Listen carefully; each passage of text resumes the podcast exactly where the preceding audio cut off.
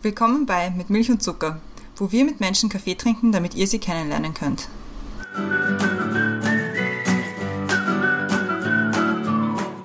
Willkommen zurück zu Mit Zimt und Zucker, der Weihnachtsausgabe von Mit Milch und Zucker. Mein Name ist immer noch Christiane und über mir ist wieder die Brenda. Hallo Brenda. Hallo Christiane. Unter mir im Zoom-Fenster ist unser heutiger Gast für die diesjährige Weihnachtsausgabe und zwar ist das der Paul Iwitsch. Hallo. Hallo, schönen Abend. Oder guten Morgen bei dir. Ja. Guten Morgen, schönen Abend. Mahlzeit, falls gerade äh, das Mittag ist, wer das anhört. Es freut uns extrem, dass du da bist. Wir haben uns schon, ich glaube, im Juli das erste Mal überlegt, ha, was machen wir zu Weihnachten? Und da ist relativ schnell dein Name dann gekommen. Aber ich stelle dich mal kurz vor, damit die Leute auch wissen, mit wem sie es heute zu tun haben. Und zwar für die Leute, die dich nicht kennen. Du bist Koch, Kochbuch, Autor, Unternehmer, Restaurantbesitzer. Das habe ich jetzt mal so tschak, tschak, tschak aufgeschrieben. Seit 2011 bist du Küchenchef und Geschäftsführer von vom Tian in Wien. Das ist ein vegetarisches Restaurant. Seit 2014 ist das auch mit einem Michelin-Stern ausgezeichnet und prinzipiell bist du offenbar der einzige Koch Österreichs, der mit einer vegetarischen Küche einen Michelin-Stern erkocht hat. Ziemlich beeindruckend, aber es ist nicht nur bei dem einen geblieben. Du hast nämlich auch 2018 das Tian in München eröffnet und das hat auch seit 2019 einen Michelin-Stern. Also Kudos dafür, Hut ab. Aber du bist nicht nur in der Küche, sondern du schreibst auch darüber. Und zwar die, da hast du Kochbücher geschrieben. Einmal ist das die vegetarische Sommerküche, vegetarische Winterküche. Und jetzt das Neueste, was 2021 eröffentlicht wurde, ist Restlos glücklich. Und ich habe schon ein bisschen reingestöbert und ich freue mich schon, mehr darüber zu lesen oder mehr reinzulesen. Aber die Brenda erklärt jetzt mal, worüber wir heute eigentlich mit dir reden wollen. Ja, also unser Thema ist heute jetzt nicht ganz, nicht so schwierig wie sonst, und zwar Weihnachten ein vegetarisches Fest. Und endlich können wir über Weihnachten reden, weil wir versuchen, zwölf Monate lang Wege zu finden, über Weihnachten zu reden. Diesmal können wir es wirklich. Und Weihnachtsessen haben meistens mit Familientradition zu tun, auch oft mit einem religiösen Hintergrund. Karpfen, Gans oder doch ein Truthahn sind traditionell in Österreich auf dem Speiseplan. Wir wollen heute mit dir über den Bruch mit der Tradition Fisch oder Fleisch sprechen, wie man auch ohne Fisch und Fleisch die Seele des Essens finden kann und wie dein Weihnachten aussieht. Und weil wir gedacht haben, Weihnachten hat auch mit Überraschung zu tun, haben wir für die Mitte der Folge circa einen Überraschungsgast, der auch mit Kochen zu tun hat. Möchtest du einen Wild Guess abgeben? Wenn es falsch ist, schneiden wir es nachher raus. Also, Ich könnte mir vorstellen, dass das jemand ist, der was ziemlich viele Niederlagen in online Competition Das könnte das sein. Ein hervorragender Koch. Gegenteil ist besser. Ja, also das kommt dann circa in 20 Minuten. Aber gut. Ähm, ah, aber wir fangen an zuerst mit den Questions to go und die Christiane hat die erste. genau. Bist du bereit? ja, Weihnachtsfan oder Grinch? mittlerweile Fan. Christkind oder Weihnachtsmann? Aufgewachsen mit Christkind, ich finde den Santa Claus sympathischer. Was ist dein Lieblingsweihnachtslied? Little Drummer Boy von David Bowie und Bing Crosby. Vanillekipferl oder Lebkuchen? Vanillegipfel. Letztes wäre Vanillegipfel. Und vielleicht Linzau. Als Kind wollte ich werden. Comiczeichner. Wann und bei welcher Tätigkeit hast du das letzte Mal die Zeit vergessen? Beim Kochen. Da vergiss ich es immer. Das ist mein Yoga, mein Zen. Inspiration hole ich mir durch. Es gibt viele Inspirationsquellen, sei es von Kollegen, Menschen, wenn ich auf dem Feld bin mit den Bauern oder wenn ich in Restaurants besuche bin, also oder gute Bücher liest. Gott sei Dank sehr viele Quellen für Inspiration vorhanden. Danke sagen möchte ich. Danke sagen möchte ich meinem Team, die was mich seit 2011 beständig begleiten und in allem, was wir machen, unterstützen, aber auch an sämtlichen Lebensbegleiter, was ich gehabt habe. Es gibt da sehr viele Mentoren, auch wie hoffentlich jetzt der Seppos kommt. Das sind einfach ganz, ganz wichtige Menschen in meinem Leben, die was mich geprägt haben, die was mich begleitet haben, gute Hinweise gegeben haben und zum Glück auch noch in meinem Leben sind. Also Familie, wer auch immer, bin für sehr, sehr viele Menschen dankbar. Wie trinkst du deinen Kaffee? Schwarz und kurz und am liebsten alleine.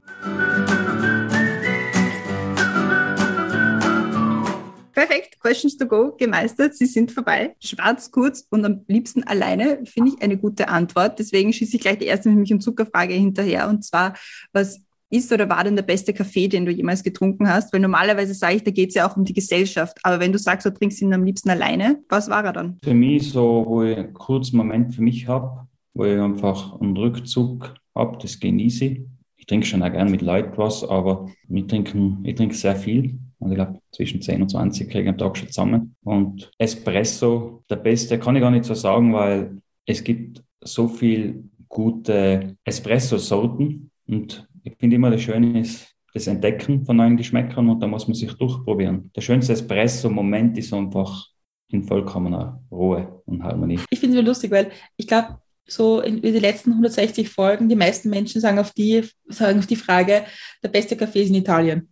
Das ist immer so die Standardgeschichte. Da bin ich überhaupt kein Italien-Fan, weil die tun so viel robuster ein, das was mir nicht schmeckt. Ich bin der Arabica-Fan. Italien macht uns sehr gut, finde ich. Sie verkaufen alles, als wäre es das Beste auf der Welt. Also das muss man ihnen zugute halten.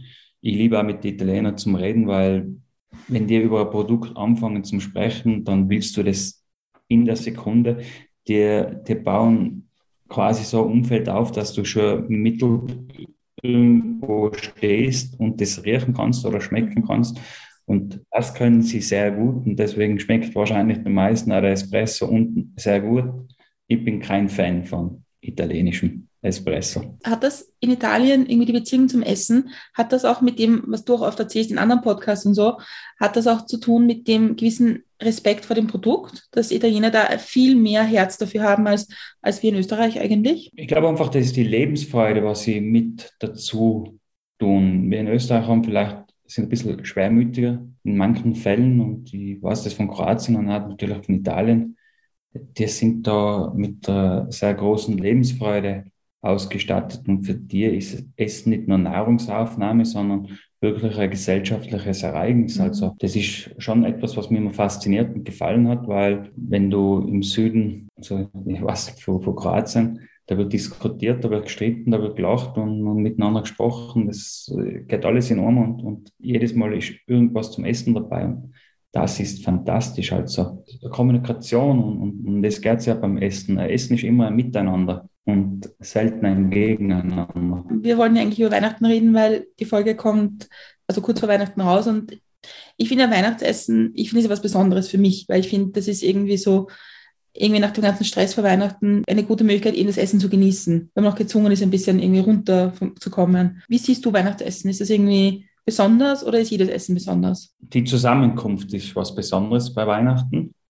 Dadurch, dass ich ja in der Gastronomie bin, hat es für mich so nie gegeben. Seit dem Rentieren haben wir halt beschlossen, dass wir am 24., 25., 26. zu haben, dass wir alle bei uns am liebsten die Tage verbringen können. Und für mich geht es da mehr um die Zusammenkunft, um das Miteinander, als jetzt um das Essen.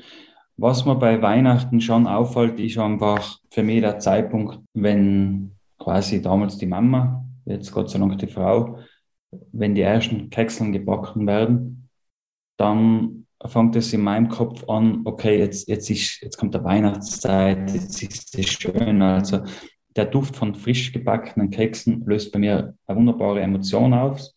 Da bin ich sehr dankbar, dass die Mama das immer früher gemacht hat. Als Kind war so einfach die Begeisterung, yes, in ein paar Tagen gibt es Geschenke und Weihnachtsferien und natürlich auch verbunden war immer das mit der Suche nach den Keksen, weil die Mama die eben versteckt hat, Linzaugen und, und vor allem Vanillekipferl. Und ich habe mich auf die Suche gemacht und habe die Kekseln dann immer schon frühzeitig konsumiert. Und das ist für mich das Besondere an Weihnachten, also die Emotion und da mehr die Kekse, als jetzt am Weihnachtsabend das Essen. Mir taugt einfach der Gedanke und das ist einfach das Schönste, wenn, wenn alle zusammensitzen, mh, mm, füreinander Zeit hat. Und was natürlich auch schönes Erlebnis ist, wenn du Kinder um die hast. Die Faszination, die Begeisterung, das habe ich bei meinem, Neffen, äh, bei meinem Neffen, bei meiner Nichte damals gesehen. Das ist wunderschön, also die Aufregung und wann kommt das Christkindl. Und ich hoffe, dass wir das jetzt auch mit unserer Tochter so mitkriegen. Also das sind dann schon besondere Momente und es ist ganz auch wichtig, dass man einfach im Moment lebt und den auch dann genießt. Und das mache ich zu Weihnachten, wie eigentlich immer. Aber war das immer so? Weil bei den Questions to Go hast du vorher gesagt, du bist jetzt ein Weihnachtsfan. Das heißt, du warst auch schon mal Grinch. Ich war der totale Grinch. Zeitlang war das Weihnachtsfest für mich nichts anderes als Stress. Die Bedeutung vom Schenken oder Zusammensein, das war für mich nicht so gegeben. Es hat sich dann so mit so 32, 33 dann verändert. Ich kann mich auch noch daran erinnern, wo ich das erste Mal, ich glaube nach 15 Jahren wieder mal bei meiner Family war zu Weihnachten und meine Schwester hat dann gesagt, es wäre echt besser, wenn du gehst. Weil ich war so unentspannt und, und habe eigentlich die ganze Freude, was in dem ganzen Haus war, genommen und, und da musst du halt dann auf die Seiten nehmen, was ist mit dir, woran liegt es und du merkst halt, du bist in, in, in einem Muster gefangen, wo du permanent nur den Druck hast. Du musst funktionieren, weil die Weihnachtszeit war immer die stressige Zeit, aber den Stress hat man sich nur selber gemacht, selbst bei der Arbeit. Weil, wenn ich so drüber nachdenke, war Weihnachten in der Gastro eigentlich eine unglaublich tolle Zeit. In der Lehrzeit hat man wirklich besondere Gerichte gemacht, äh, super schöne Schaustücke. Und das habe ich eigentlich immer genossen und, und deswegen habe ich mir schon irgendwann einmal die Frage stellen müssen, warum ich der Grinch war. Und hat sehr viel an mir selber gelegen. Wenn man sich selber nicht mag, dann kann man auch andere Dinge nicht mögen. Und seitdem ich gelernt habe, mich zu mögen, fällt mir es auch leicht, die Weihnachts Feste wieder hundertprozentig zu genießen und mich auch vor allem darauf zu freuen. Also das ist schön. Schenkst du gerne oder wirst du lieber beschenkt? Ich schenke gerne. Beschenkt wäre ich nicht so gerne, aber ich bin kein guter Schenker, sagt meine Frau, weil ich stelle es immer her und gehe dann. Mir ist es unangenehm, wenn, wenn sich die Leute dann bedanken, weil ich gebe es ja gern und das macht mir eher verlegen. Wenn ich beschenkt wäre, dann wünsche mir immer, dass das so Kleinigkeiten sein, die was ich mir zwar selber kaufen könnte, aber es nie mache. Warum auch immer. Also sei es ein Schuhlöffel oder sonst irgendwas, würde ich mir nicht kaufen, aber ich habe voll die Gaudi, wenn ich sowas kriege. Da bin ich sehr simpel. Was ist das beste Geschenk, was du jemals hergeschenkt hast? Ah, da muss man den Beschenkten fragen. Also, wenn du jetzt den Simon fragst, ein Mitarbeiter von mir, der hat was für Star Wars gekriegt, der wird sagen, das ist ein altes Ding, aber keine Ahnung, weiß ich nicht. Ich hoffe, dass jeder die Freude hat mit dem, was ich schenke und dass es nicht dann weitergeschenkt wird. wie ist es eigentlich, wenn man, wenn man Koch ist und so diese großen Essen, so wie Weihnachtsessen, nervt das, dass immer angenommen wird, dass man irgendwie dafür zuständig ist in der Familie, da irgendwie das Essen hinzustellen und sich was Besonderes zu überlegen? Oder ist es ein Teil von der eigenen Geschichte? Überhaupt nicht. Ich koche wahnsinnig gerne. Ich verbringe einfach die Zeit in der Küche ist was Schönes und das gefällt mir nicht gut. Ich bin auch sehr neugierig, also wenn jemand kocht, dann bin ich gerne in der Küche und stecke meinen Außen quasi überall rein. Das ist vielleicht für den oder diejenigen nicht ganz so angenehm, aber ich koche echt gern. Also da macht man mehr Freude, wenn, wenn man mich kochen lässt. Was darf bei dir außer Keksen zu Weihnachten. Was darf nicht fehlen zu Weihnachten am Tisch? Die Menschen und ein guter Wein, mhm. weil ich bin ein bisschen Gesellschaftstrinker und ein gut gedeckter Tisch. Also kann auch sehr simpel sein. Also ich habe auch Freude, wenn, wenn jetzt nur gekochte Kartoffeln sein mit ein bisschen Butter, Olivenöl und Salz. Wenn die Erdäpfel fantastisch sein, großartiges Essen. So Olivenöl aus Istrien. Das Olivenöl aus Istrien mag ich wirklich tatsächlich am allerliebsten. Ja. Gibt äh, es gibt Gott sei Dank großartige Produzenten, vom Buddha. Das, mein Freund aus Griechenland macht ein fantastisches und da in Kärnten nochmal italienisches. Also Gott sei Dank sehr viel gute, aber mit Istrien oder Kroatien, da habe ich halt die Verbundenheit durch meinen Papa und das weckt einfach Emotionen enorm und dann schmeckt es ja gleich besser. Also. Ja, ich, ich war jetzt ein paar Mal in Istrien Olivenöl kaufen und irgendwie Oliven kosten und ich übe mich im Kroatisch lernen. Und das ist, ich finde es echt ein Erlebnis, weil, weil das so mit so viel Herzblut auch ist und weil so, weil die Leute auch stolz sind auf das, was sie produzieren. Und das finde ich wahnsinnig toll. Ja, und sie produzieren sehr gut. Ich meine, mhm. in der Familie produzieren auch Olivenöl in Dalmatien. Ich liebe es, aber jeder Ölologe würde sagen, dass es halt sehr fehlerhaft ist. Und wenn man es kritisch betrachtet, ja, aber macht man nicht auf höchste Qualität, sondern da geht es eher um Quantität. Aber das ist Familie das ist einfach dann auch gut. Also. Ich finde es immer, in, in, in Tschechien oder Slowakei ist es immer so, zur Weihnachtszeit finde ich es immer wahnsinnig schwierig, weil dort überall diese riesen Bottiche stehen mit den Karpfen drinnen. Und Leute nehmen dann ihren Karpfen mit und haben ihn zu Hause in der Badewanne und essen dann zu Weihnachten.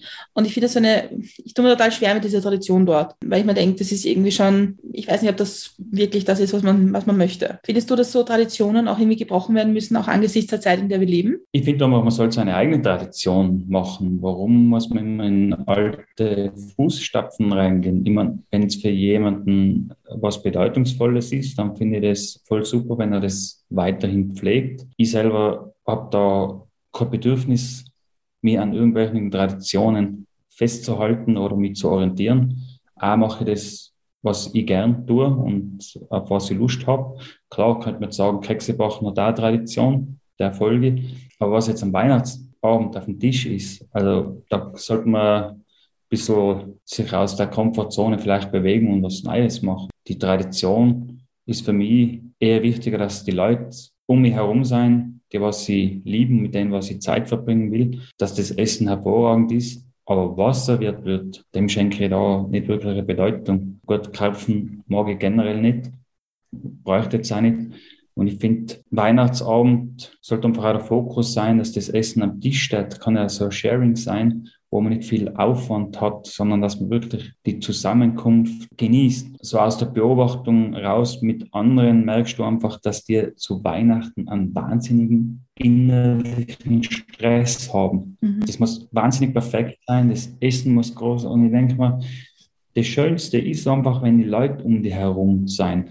Und vielleicht ist das der Vorteil, wenn man in der Gastro arbeitet und, und das früher nicht so gehabt hat, dass man das dann ganz anders wahrnimmt und genießt. Und das Perfekte ist einfach, wenn die Leute da sind. Und ob jetzt da die Garstufe richtig ist oder ich glaube, das sollte man gar nicht so darauf acht geben, sondern das Fest soll entspannt sein, die Leute sollen entspannt sein und dann wird es ein grandioser Abend oder Weihnachtstage. Hast du früher zu Weihnachten arbeiten müssen? Also auch hast du, hast du in Restaurants gearbeitet, wo du zu Weihnachten auch sein musstest? Ja, habe ich. Und mich hat das aber auch nie gestört. Ich war es einfach auch gewohnt von der Familie aus. Die Eltern haben ja in der Gastro gearbeitet. Die haben uns zwar ein sehr schönes Weihnachtsfest immer gemacht, aber der Papa war zu Weihnachten auch nicht daheim. Und das war für mich so in meiner Wahrnehmung nicht das Entscheidende. Und ich habe gern Weihnachten gearbeitet. Also die Diskussion habe ich nie so verstanden, weil wir haben Gäste gehabt, die haben eine irrsinnig gefreut gehabt, dass sie was kurz zum Essen gehabt haben. Wir sind eh alle relativ früher heimgekommen und Zähne und war super. Also, also ich möchte auch das nicht vermissen. Ich glaube, das geht eigentlich viel mehr Leuten so, als man, als man das so wahrnimmt, weil so wie ich aufgewachsen bin, ich habe das nie so wahrgenommen, dass das auch so sein kann, dass jetzt zum Beispiel der Papa oder die Mama arbeiten gehen muss zu, zu Weihnachten. Aber jetzt, wo mein Bruder Schichtdienst hat oder seine Frau Schichtdienst hat, ist es natürlich schon so. Und das ist jetzt das erste Mal, wo ich mich so, also, ah ja, stimmt. Man kann es ja, vor allem, es ist ja auch nicht, eigentlich nicht nur auf einen Tag fixiert. Das ist, man kann, man muss es ja nicht nur an diesem einen Tag irgendwie so perfekt hinbekommen. Also man kann das ja ein bisschen entspannter sehen, auch was das Datum betrifft. Es muss nicht immer am 24. sein. Das zum einen und zum anderen sollte man einfach die Zeit haben, also die, die Zeit, die was man hat, dann entsprechend nutzen. Man kann jetzt auch alle drei Feiertage frei haben und dann verbringen die meisten 80 Prozent vor dem Fernseher. Also dann habe ich auch keine Family oder Quality Time. Nicht? Und das muss aber jeder für sich selber abschätzen, was ihm am wichtigsten ist. Also ich genieße es total jetzt mit, mit meiner Family, aber wir haben, ich genieße es generell. Also wir haben jetzt vorher sind wir zusammengesessen, haben was gegessen. Das ist einfach eine wundervolle Zeit und das sollte man nicht nur zu Weihnachten haben, sondern generell.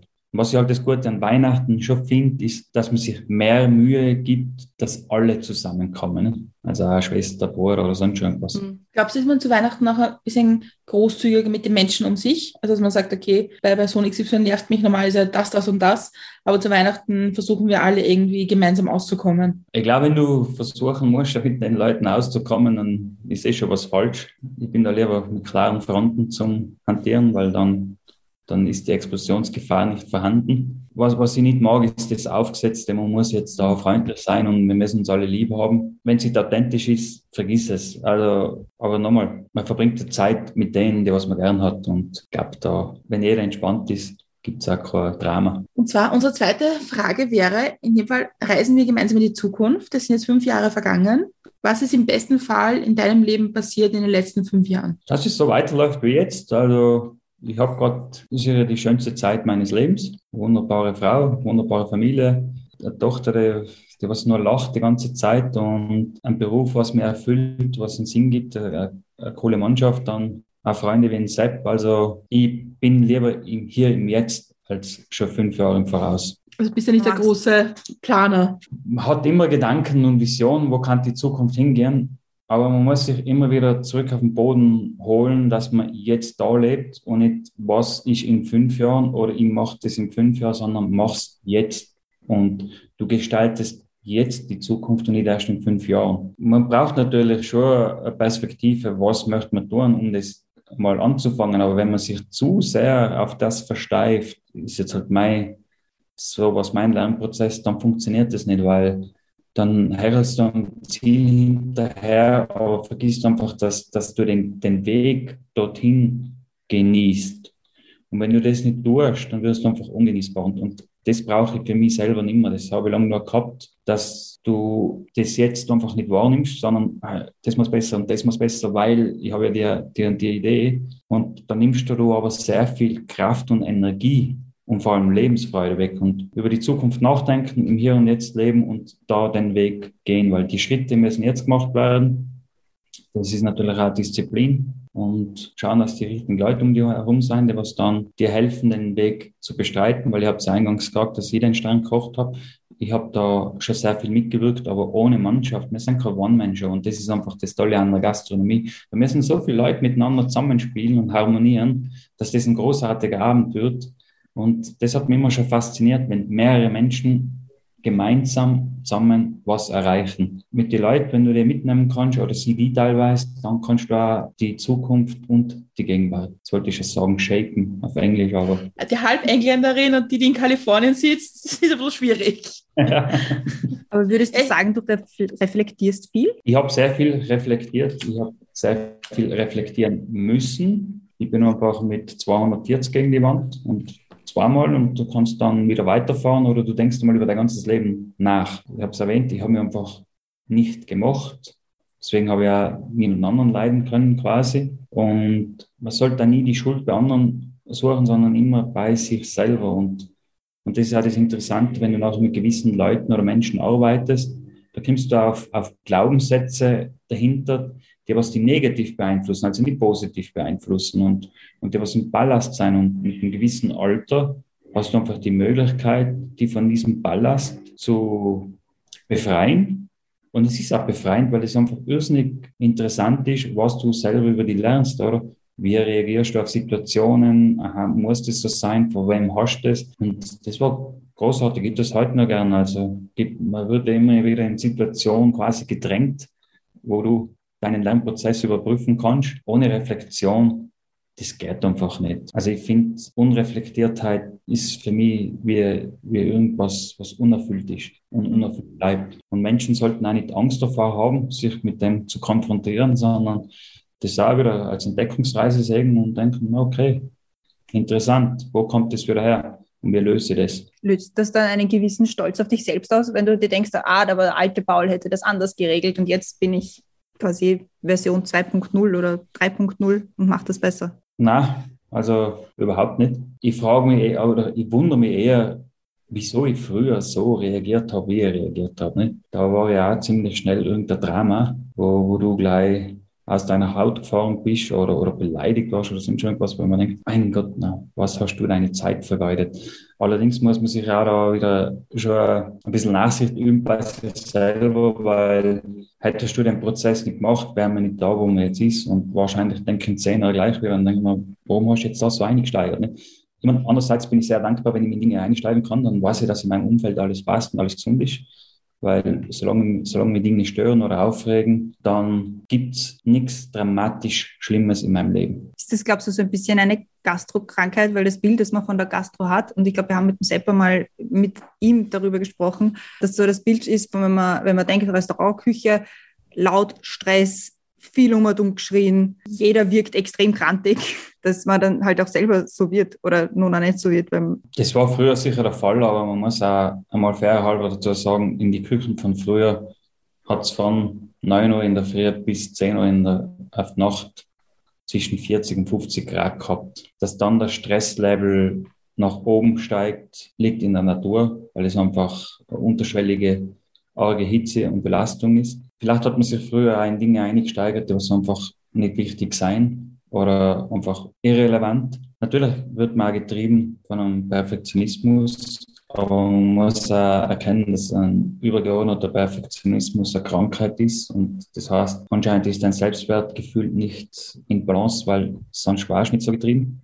Und mir hat immer geholfen, das Beispiel mit dem Herzchirurgen, weil wenn der einen Fehler macht, dann ist der Patient tot. Wenn ich in der Küche einen Fehler mache, was passiert denn da? Vielleicht ist was versalzen oder ist über den Garpunkt. Das kannst du wieder ausbessern. Und ob jetzt ein Gast drei Minuten länger erwartet, so was, Hauptsache kriegt dann was Großartiges. Und man muss schon erkennen, wir sind Dienstleister und, und Dienstleistung ist was Schönes. Und man, man hat es auch selber in der Hand, das zu zu gestalten, weil jetzt, wenn der Seppa kommt, ich habe mir jetzt mal die à la carte Karte angeschaut, was wir früher gemacht haben bei ihm.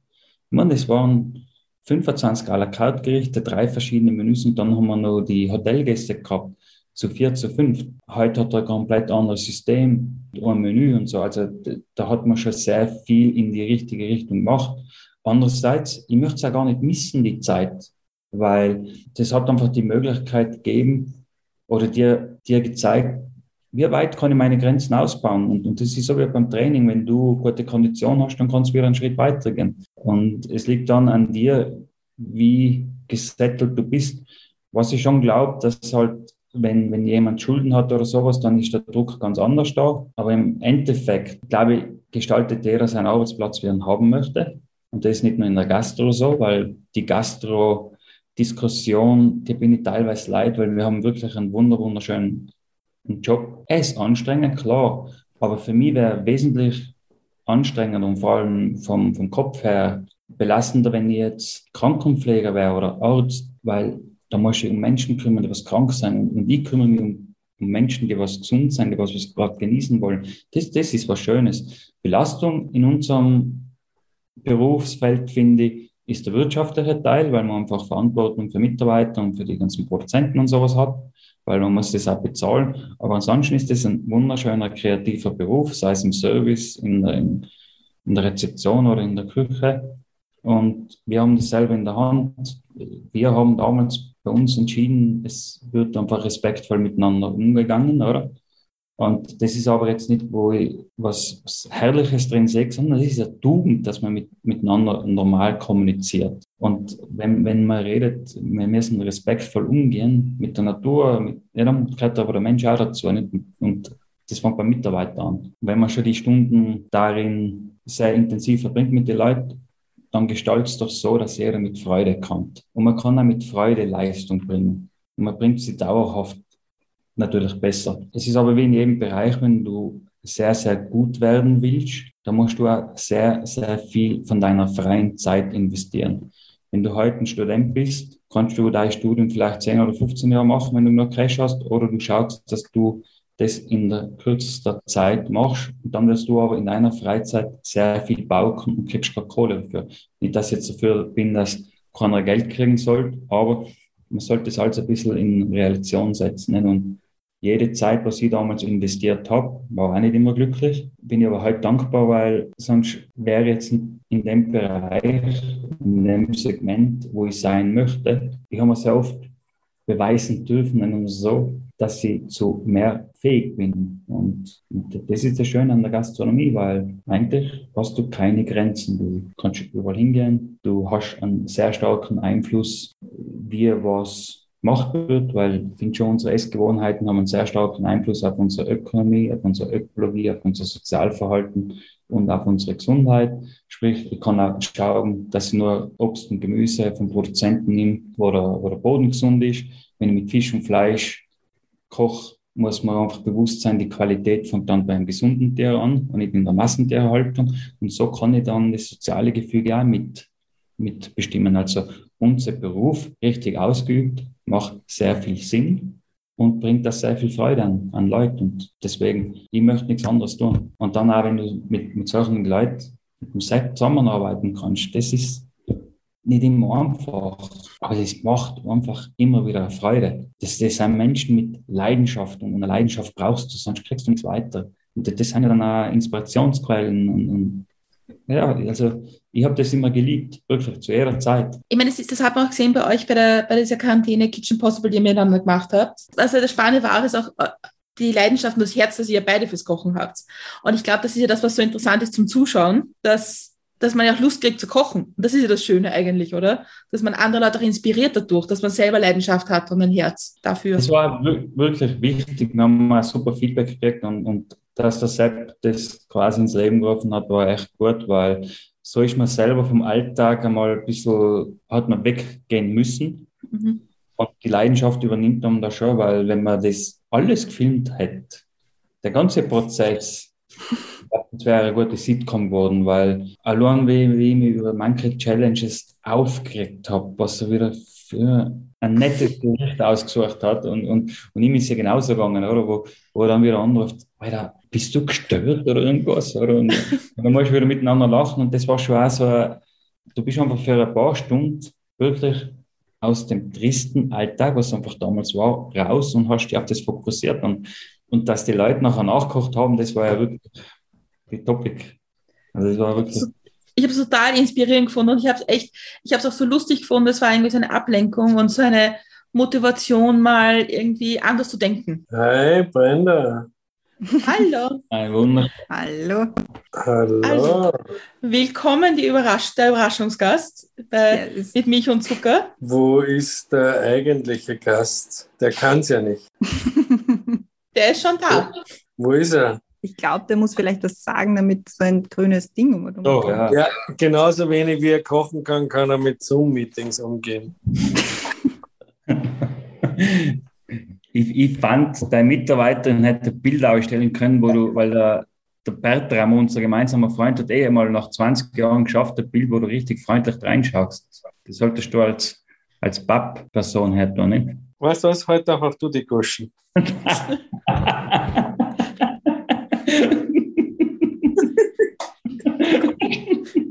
The true spirit of Christmas sind wir heute hier. Ja, ich habe dich auch lieb. Aber es freut mich, dass ich hier, es gibt es ja, glaube ich, zum ersten Mal bei Milch und Zucker, dass ich da Überraschungsgast sein darf. Mhm. Oder dass Ja. es überhaupt einen Überraschungsgast gibt. Aber äh, ja, was kann ich tun für den Paul? Wo kann ich ihn an der Hand nehmen? Also, wir, wir wollen dich mal vorstellen, weil die Hörerinnen und Hörer sehen dich ja jetzt gerade nicht. Unser Überraschungsgast ist einer unserer treuesten Hörer und unserer letzten Treuesten Wir haben Gäste jetzt- auch. Treuesten Gäste auch. Ich Ja. liebe diesen Podcast Ah, übrigens. danke schön. Danke. Also die letzte Friends-Folge mit Nico Allen war auch wahnsinnig witzig und sehr gut, finde ich. Hat uns inspiriert für neue Geschichten. Aber, also willkommen, Sepp Schellhorn. Schönen Tag, schönen guten Abend, schönen guten Morgen, schönen ganzen Tag, wenn wann immer ihr auch den Podcast hört. Und wir haben den Sepp eingeladen als Überraschungsgast für Paul, weil wir euch gemeinsam erlebt haben in der Quarantäne Kitchen Possible und haben uns gedacht, das ist auch ein schöner Punkt, einmal über Weihnachten gemeinsam zu reden. Und was wir uns auch gedacht haben, ist, ich habe in einem Podcast gehört, was Paul über Sepp sagt, nämlich, dass er von ihm Gastfreundschaft gelernt hat. Und ich finde das, Aber da muss, was hat er da gelernt? Der ist ja keiner. Ja, okay, von mir aus. und da haben wir gedacht, wir reden ein bisschen über Gastfreundschaft und Weihnachten und eure Geschichte miteinander vielleicht auch. Ja, äh, Das würde mich Sepp nicht trauen, aber er ist wirklich ein hervorragender Gastgeber. Also der Beste, was ich bis jetzt kenne. Das kann ich auch unterschreiben. also ja, na, das stimmt natürlich. Also äh, da, da bin ich eine Größe. Ich habe jetzt nur so verstanden, dass der Paul meint, er ist ein großartiger Gastgeber und ich sei es auch. Und er hat so viel von mir gelernt. Ja, ich bin's in meiner professionellen Hinsicht, das heißt in, in der beruflichen Hinsicht, aber ich bin glaube ich, ein schlechter Gastgeber bei meinen Freunden, weil ich das viel zu wenig praktiziert habe, weil ich das viel zu wenig gepflegt habe. Und zu diesen ganz engen Freunden, und den ich viel zu wenig eingeladen habe, ist der Paul. Und das ist eigentlich ein Grund auch jetzt so in dieser Besinnlichkeit, weil vor Weihnachten ist man meistens besinnlich und nachdenklich, dass man sich darauf besinnt, wer sind die engsten und guten Freunde. Und eigentlich sollte man sie um sich scharen, beziehungsweise sollte man sie wertschätzen, um sich um, um, und um sich zu bemühen, um jene. Und das habe ich jetzt nachzuholen. Das ist mir jetzt meine Aufgabe für 22, den Paul einmal privat zu bekochen und seine Frau und seine Tochter zu bekochen, weil das ist ein Vorhaben. Vielleicht gelingt es ja auch in Wien. Wir sollten öfters machen.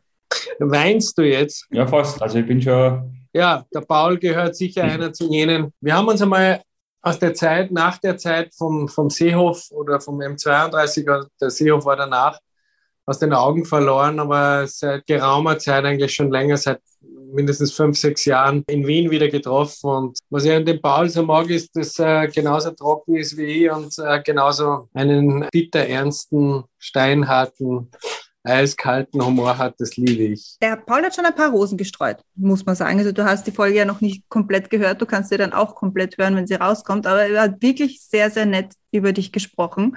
Auch eben, wie die Brenda schon gesagt hat, was er von dir gelernt hat, wie du ihn geprägt hast. Was glaubst du, kannst du von Paul lernen oder was hast du vielleicht schon von ihm gelernt? Was ich von Paul sicher lernen kann, ist ähm, seine Lebenseinstellung, auch seine Einstellung erstens zwar den Beruf konsequent und in einer gewissen Stringenz auch zu verfolgen, aber dann auch noch auf sein Privates zu schauen. Und da ist der Paul sicher mir ein Vorbild, weil ich habe in meinen 30 Jahren auf mein Privates vergessen. Du brauchst eine Balance und das, das sagt sich so leicht. Ja, vergiss ich halt einmal drauf und hakelt halt einmal durch. Aber wenn man dann älter wird, dann versäumt man das und dann wird man zu müde für alles andere. Und das ist das ist schon ein Punkt, äh, das ich von Paul lernen kann. Vor allem sehe ich, wie er mit seiner Familie, mit, mit seinem Kind umgeht. Das ist, das ist schon was, was ich an dem Paul so schätze und vor allem seine Lebenseinstellung. Es ist viel intensiver geworden letztes, also nicht intensiver die Freundschaft, aber der Kontakt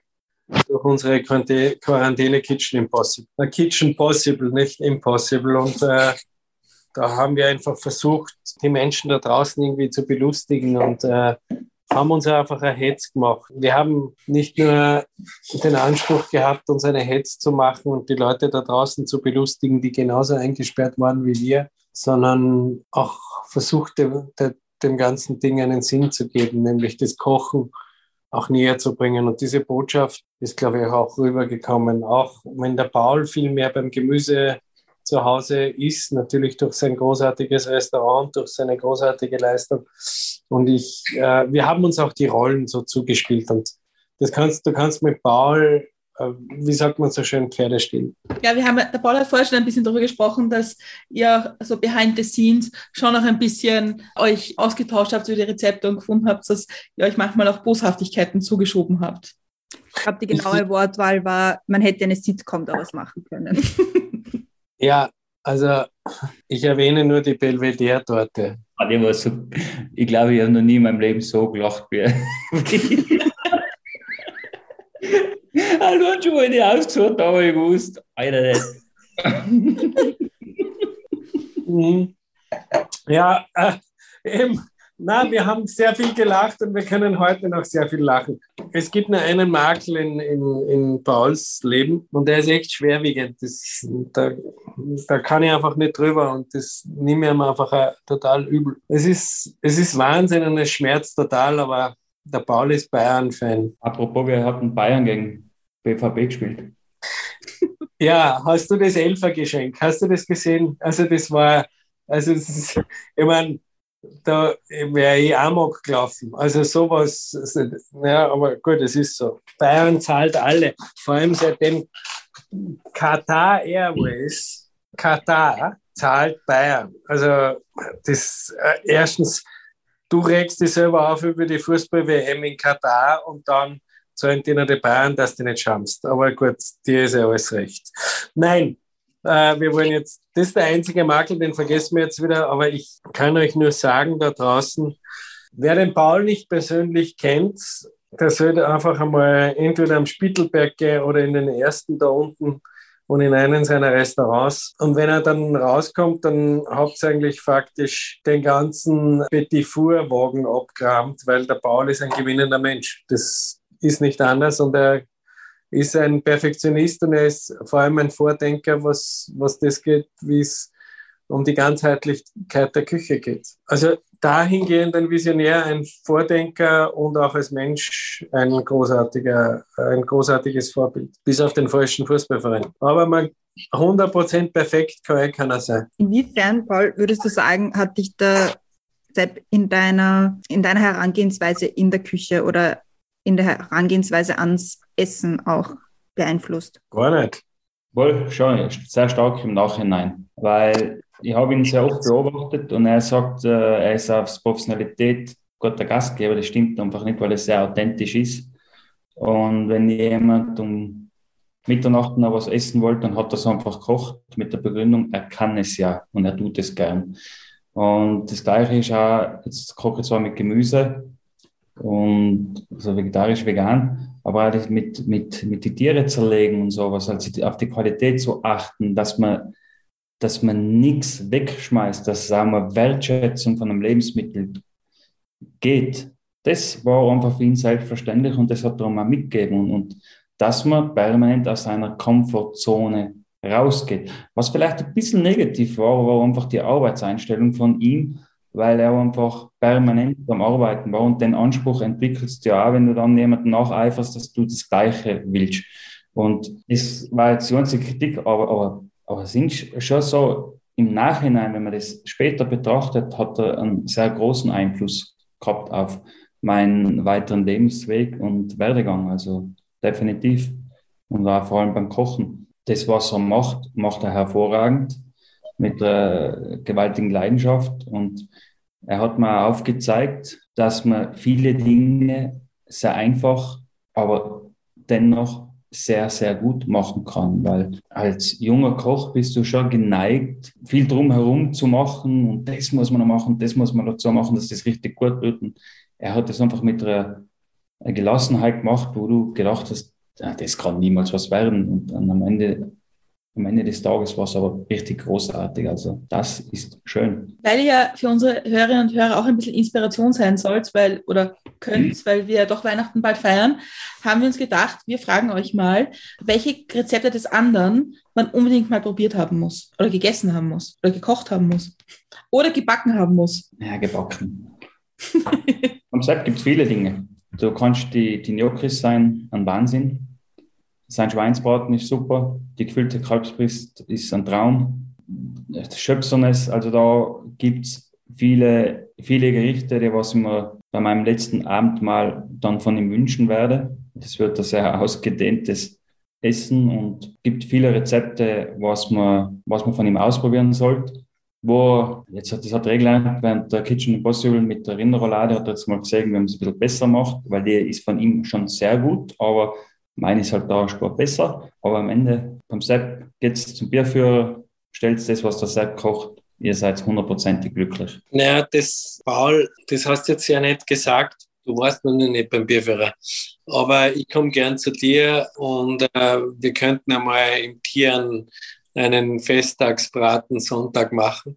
Das, das ist ja der Unterschied. Und das ist ja das, ich kann euch jetzt gar nicht sagen, welches Gemüsegericht ich beim Paul in Erinnerung habe äh, oder weil es ja de facto fleischlos ist, weil es ja so kreativ und so äh, abwechslungsreich ist. Also ich würde einfach, wenn es darum geht, einen Abend zu verbringen, wo man einfach auch, wo es das Hirn aufreißt. Und das ist ja der springende Punkt die muss das Hirn aufreißen und du musst da denken, mir geht jetzt eigentlich gar nichts ab und warum muss ich eigentlich ständig Fleisch zu mir nehmen oder so. Und das ist die großartige Kreativität. Das letzte Mal, glaube ich, habe ich irgendwie so ein Lauchgericht gegessen und habe mir gedacht, Alter, das ist ein Wahnsinn mit so einem Zut dazu. Und vor allem auch dieser Burger, ich glaube, den du eh noch immer jetzt im Takeaway hast, oben am Spittelberg, oder? Im Bistro. Ja. Der, der ist ein Wahnsinn also ein fleischloser Burger. Aber am liebsten würde ich jetzt gar nicht sagen, was ich vom anderen schätze, sondern wenn es um Weihnachten geht, mit wem ich eigentlich zusammensitzen will, auch wenn es jetzt, wir dürfen ja jetzt wieder aufsperren, seit kurzem wissen wir es ja, aber würde es Weihnachten wieder so in einem Lockdown hineingehen, würde den Paul einladen und wir würden wahrscheinlich gemeinsam einen Senkrechtstarter kochen oder irgend sowas. Senkrecht Gans. Und äh, also zusammen kochen und zusammen eigentlich nicht einmal wir unserem Wettbewerb auf Insta, sondern gemeinsam einmal was zu machen, das wäre echt einmal eine Freude wieder. Das habe ich auch letztens Anna gesagt, weil sie würde gerne mal einen Tag Bier beim Bierführer kochen. Ja, ich habe heute zum Beispiel, wir haben heute vorbestellt gehabt, 120 Rindsrouladen.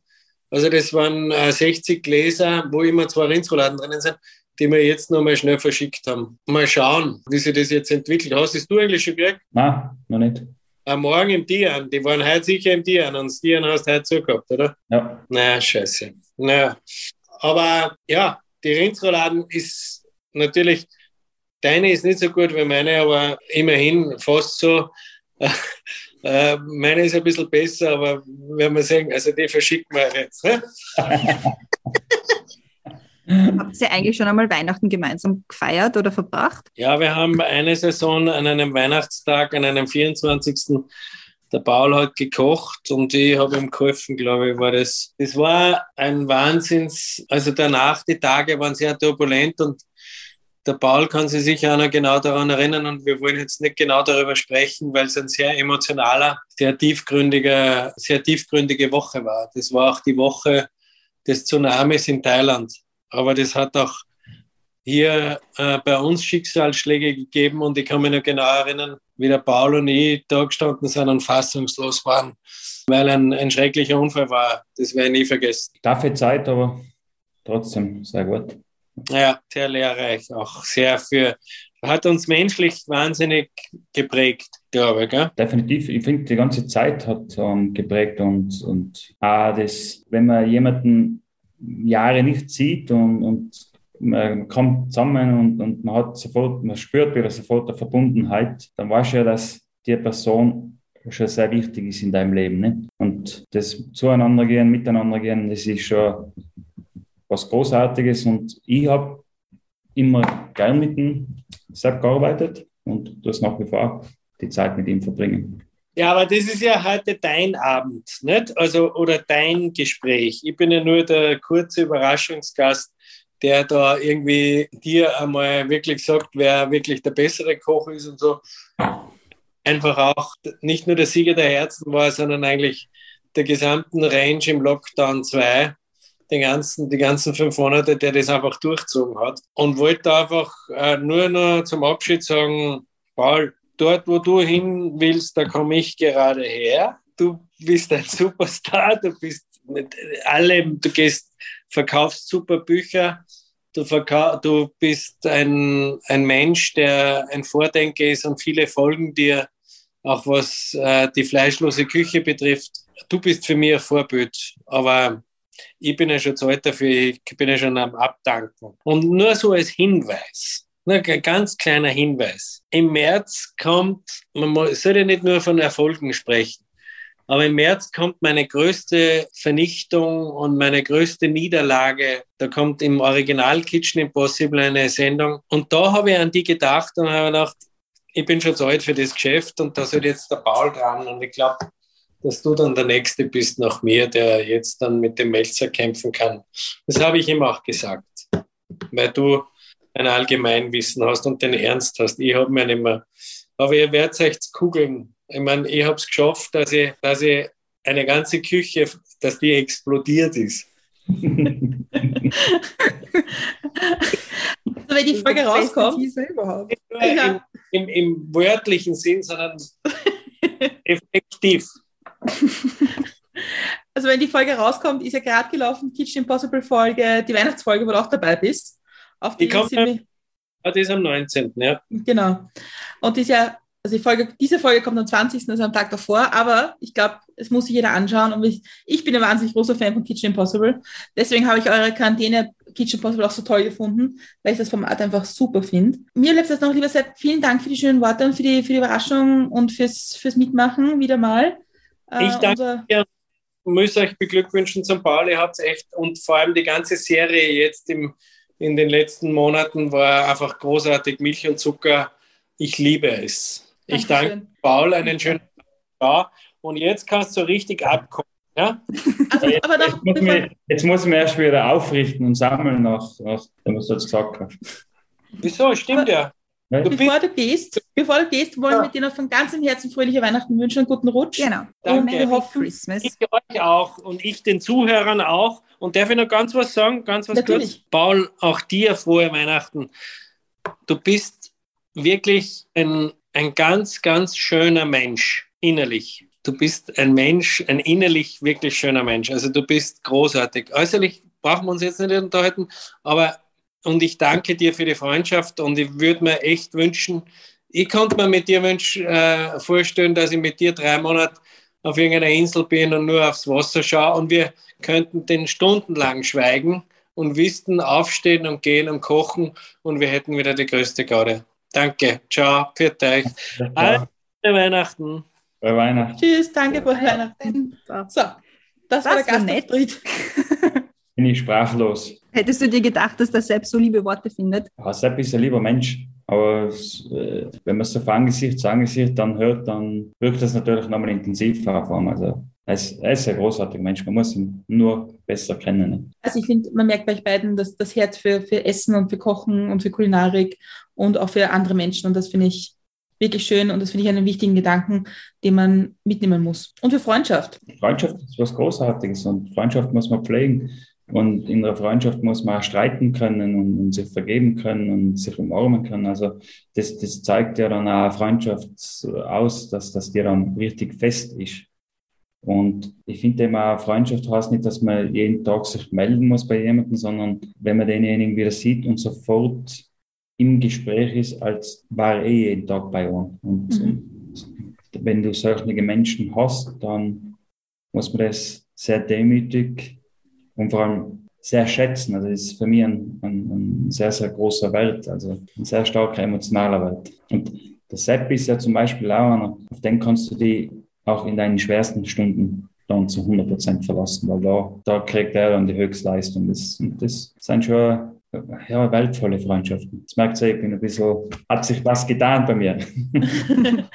ja, ich glaube, ich glaub, das ist auch das Schöne an der Weihnachtszeit, wenn man dann irgendwie so reflektiert drüber und ähm, über Freundschaften nachdenkt und über Menschen, denen man auch zu Weihnachten irgendwie noch was sagen möchte und so. Das finde ich ja eigentlich eine, eine schöne Gedanken. Sollte man aber nicht nur zu Weihnachten machen, das sollte das man machen. Das ist auch eine Pflege und eine Reinigung.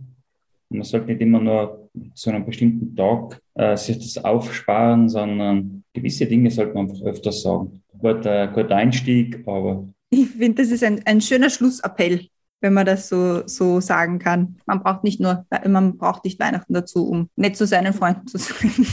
Man soll sich einfach immer bewusst sein, dass man vielleicht am nächsten Tag nicht mehr sieht. Und mir ist das passiert und seitdem schaue ja, dass ich nie in einem Streit den Abend beende, sondern dass man da wirklich noch schaut, dass man einen vernünftigen Abschluss kriegt und, und man sollte die Worte ja nicht aufschieben, weil irgendwann ist dann tatsächlich zu spät. Und wenn um das passiert oder passiert ist, dann sollte sich jeder ersparen. Ich, ich, hab, ich wollte es auch mit Weihnachten jetzt nicht auf Weihnachten fixieren, aber ich finde, es ist irgendwie zu Weihnachten, ist es nochmal ein, noch eine Erinnerung, dass man an Freunde auch denkt, denkt, die man vielleicht schon länger nicht gesehen hat und vielleicht einmal einen Schritt zumacht auf Menschen, die man schon länger nicht irgendwie im Leben gehabt hat oder gehört hat oder so. Ich gebe da total recht und, und man sollte Weihnachten, wenn man es auch so beobachtet, sind sehr viele Menschen gestresst und ich finde, da vertun sie sich sehr viel. Schenken soll keinen Stress machen, Zeit miteinander verbringen soll auch keinen Stress machen, sondern man sollte da die Perspektive wechseln und quasi sich darauf freuen und dankbar sein, hey, cool, jetzt können wir uns beschenken, wir können Zeit miteinander haben und, und die Hektik weglassen, weil gerade die Hektik bei vielen Leuten während und vor der Weihnachtszeit, das ist mühsam. Ich bin gespannt, ob diese, ich meine, wir kommen jetzt gerade aus einem Lockdown, wie auch immer, keine Ahnung, ob das vielleicht ein bisschen geholfen hat, dass die Leute weniger gestresst sind, weil einfach die Geschäfte eh zu waren ob das vielleicht ein bisschen hilft. Das glaube ich nicht, weil jetzt werden sicher einige gestresst sein, dass sie nicht in ein Geschäft gehen können. Aber Weihnachten ist ja nicht, die, die Bedeutung von Weihnachten ist ja nicht, dass man sich beschenkt, sondern dass man Zeit füreinander hat und vor allem Zeit füreinander sich nimmt. Und deswegen, viele kochen ja an einem Weihnachtstag. Sie nehmen sich Zeit für ihre Liebsten. Und das, finde ich, ist mit Abstand das größte Geschenk, was du jemandem machen kannst. Zeit haben. Ich meine, ich persönlich finde es ja auch so schön, eben, um an den, an den Anfang zurückzukehren des Gesprächs, eben dieses Keksebacken. Ich finde auch Keksebacken, weil das macht man ja für andere eigentlich, ist so eine schöne Einstimmung, weil das ist irgendwie, man weiß, man tut das, um jemand anderen noch eine Freude zu machen und das gemeinsam zu genießen vielleicht auch. Das ist ein Wahnsinn. Also ich bewundere die Leute, die was Kekse backen, weil die haben sehr, sie verbringen sehr viel Zeit in der Küche, vor allem in der Privatküche, in, in in der Profiküche geht es relativ schnell. Und wir haben ja erst letzte Woche darüber geredet, weil wir haben den Keller aufgeräumt und da sind, ich glaube, 30, 40 Keksdosen unten. Auch der Anna, die Oma, für ihre Familien und Freunde alles backen hat. Der muss sicher drei Tage in der Küche gestanden sein, mit 14 verschiedenen Sorten zu machen. Das ist wirklich ein Wahnsinn. Also positiv gemeint. Ne? Und da war schon, dem Menschen muss ja an den anderen was liegen, dass man die Zeit da investiert. Und die Freude, was man da verspüren muss, dass das dann die anderen genießen muss, auch, ist auch großartig. Nicht? Also ich bin nicht, nicht der Keksebach, ich genieße lieber. Deswegen, der emotionale Wert vom Essen darf man nie unterschätzen. Und da kann ich nur meiner Mama und jetzt auch mittlerweile meinem Papa einfach sehr oft Danke sagen, dass sie sich während der Kindheit so viel Zeit für uns genommen haben, frisch zu kochen, frisch zu backen. Und wenn, wenn ich dann höre, ja, ich habe keine Zeit zum Kochen, dann immer, nehmt euch die Zeit. Ihr müsst euch das, ihr, ihr seid wichtig, also seid ihr das selber wert, koch für die. Das, das muss nicht immer ein Fünfgang-Menü sein oder sonst irgendwas. Simpel, schnell, gut. Und, und wenn du einen Partner oder Partnerin hast oder Kids hast, dann die, das sind die Momente, wo man sich auch im Erwachsenenalter noch gerne zurückerinnert. Und wahrscheinlich auch zu Zeiten, wenn, wenn wenn dann die, der Mensch nicht mehr da ist auf unserer Welt, wo man sich zurückerinnert, wow, kannst du noch an das Essen von der Mama erinnern oder vom Papa? Und das, das sind die wertvollsten Zeiten und das ist ein schönes Geschenk. Ne? Das stimmt total. Ich finde, das ist eine, ein schöner Gedanke für eine Weihnachtsfolge und für das bevorstehende Weihnachtsfest.